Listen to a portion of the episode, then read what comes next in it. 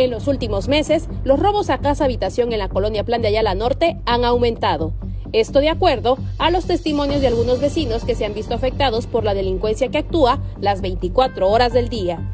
Mire, aquí los robos han estado muy frecuentes. De un tiempo para acá se ha, disparado bastante y este, se han subido a las azoteas a robarse todo el, todo el cobre que nos, este, que nos surte de agua los tinacos, los cables de, de la luz. A, todo, a todos los vecinos, la mayoría de los vecinos le han robado los cables de luz y la tubería de tinaco. Y, este, y por la parte del terreno de atrás de la casa me han llevado herramientas, llantas y, y, un montón de cosas. A plena luz del día se roban la tubería. Hace poco se, se treparon al techo de mi casa. Yo no tardé mucho en lo que regresé, el agua de mi tinaco se estaba tirando y, este, y se llevaron un tubo de cobre, porque eso es lo que a ellos les más les interesa, andar robando los tubos de cobre y en plena luz del día y estando, o sea, nosotros ahí, pues ya es preocupante. Por ejemplo, a mí, un no sé quién, vinieron a poner unos tambos como que iban a subir en mi barda. Y luego una casa que está ahí abandonada, que no se sabe ni de quién es. Ahí suben los rateros, yo creo que hasta ahí duermen, ¿no? Porque está abandonada la, la casa. Aseguran que estos robos siempre han ocurrido, pero que ahora son más frecuentes aun cuando existen rondines preventivos, debido a que muchas de las casas que se ubican sobre la privada Coahuila colindan con un arroyo que sirve como escondite de los delincuentes. Sí, con el arroyo San Agustín y por eso este, se brincan, la, como es de malla, no tiene barda, se brincan la malla o lo cortan con pinza y, y se tienen acceso al terreno. A mí me entraron a robar, me entraron a robar, este, cuando recién yo me vine a, vivir aquí, yo me vine a vivir, le digo, en el 2007, en el 2010 me entraron a robar y en la mañana, en el día, esperaron que yo saliera para que entrara.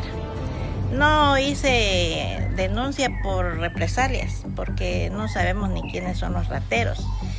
Y prácticamente este ya lo deja uno así, porque a veces que ni, ni, ni se saca uno nada con andar en vueltas y en vueltas.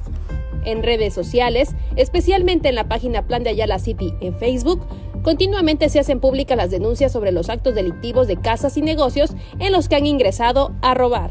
Aquí nosotros lo que lo que hemos platicado como vecinos, pues que este, estar este, todos unidos, que estemos unidos para que este, al momento que nos apoyemos con videos, este, fotos, al momento que se vea la persona que está causando los daños, pues en ese momento reunirnos todos y, a ver qué, se le, qué podemos hacer para que este, pues de esa forma el fulano pues tenga un poquito más de, de, pues le piense un poco más, ¿no? Porque a veces al igual se les encuentra uno en la calle y pues como no los conoce a uno, pues hasta le saludan a uno. Por otro lado, las quejas y denuncias que se han realizado con las autoridades municipales son en vano.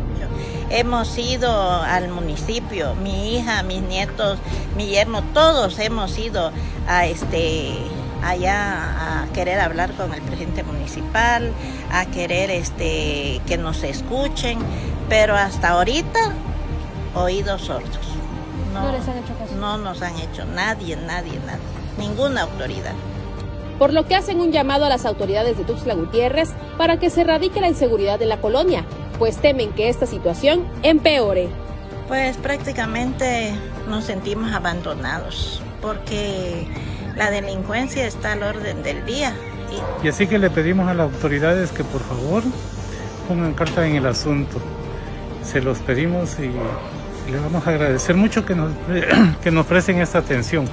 Para Alerta Chiapas, Carolina Castillo.